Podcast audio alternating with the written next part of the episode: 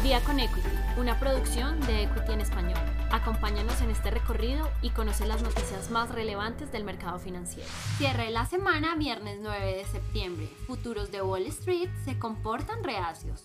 Un día de finalizar la segunda semana de jornada del mercado, el Departamento de Trabajo de los Estados Unidos publicó una reducción en las solicitudes de subsidio al desempleo, reflejando una leve mejora en el mercado laboral y disipando los temores de una desaceleración económica.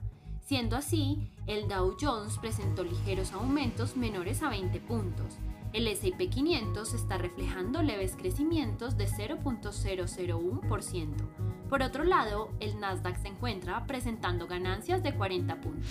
Precio del petróleo ligeramente debilitado. En la jornada del jueves, los precios del petróleo con referencia a WTI disminuyeron en 0.5%, ubicándose en 69 dólares por barril mientras que el precio del crudo con referencia a Brent se ubicó en los 72.30 dólares por barril, presentando una caída del 0.55%. El desempeño regular de la cotización del petróleo fue debido a las fuerzas equilibradas entre la gran demanda de gasolina y la pérdida en la producción de Estados Unidos por el huracán. Por otro lado, China señaló que procedería a vender sus reservas estatales de crudo en subastas al mercado, lo cual está presionando a la baja la cotización del petróleo. Moderna lidera el mercado. La compañía multinacional estadounidense dedicada a la industria farmacéutica y de biotecnología Moderna vuelve a sorprender el mercado con mayores avances en sus vacunas. En una conferencia de prensa, el CEO de Moderna señaló que la empresa se encuentra desarrollando una nueva dosis con el objetivo de reforzar la vacuna de COVID-19 y ofrecer una mayor protección contra la gripe. Siendo así, los inversores reaccionaron y tomaron posición en el mercado, por lo cual el precio de las acciones de Moderna se incrementó en más de un 7%. Biogen en pérdidas por retrasos en medicamentos contra el Alzheimer. Por otro lado, la compañía multinacional estadounidense dedicada al sector biotecnológico reportó que el lanzamiento de sus medicamentos contra el Alzheimer podrían verse atrasados. La noticia impactó al mercado y según la presidenta de operaciones de Estados Unidos, los inversores e interesados están esperando mayor claridad sobre el reembolso.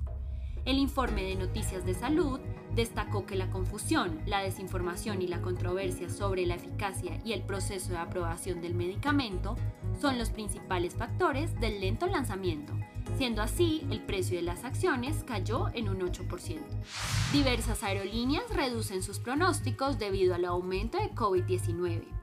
Por otro lado, las aerolíneas como American, Delta, Southwest y United pronosticaron que sus ingresos podrían volver a retomar caídas debido al incremento en los casos de contagio de COVID-19.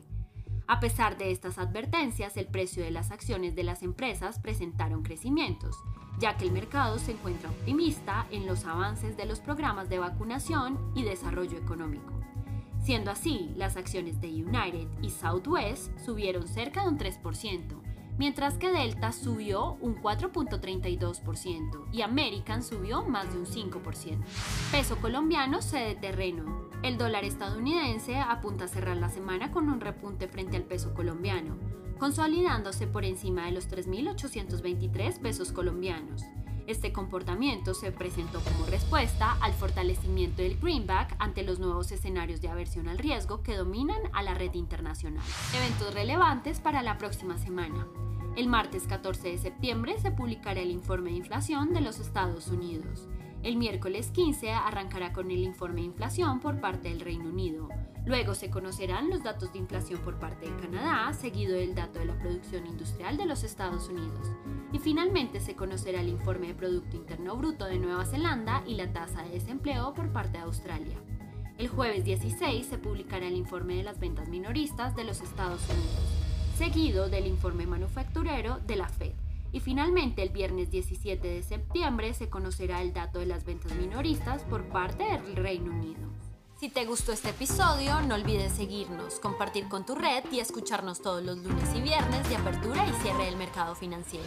Esto fue Al Día con Equity. Nos escuchamos en el próximo episodio.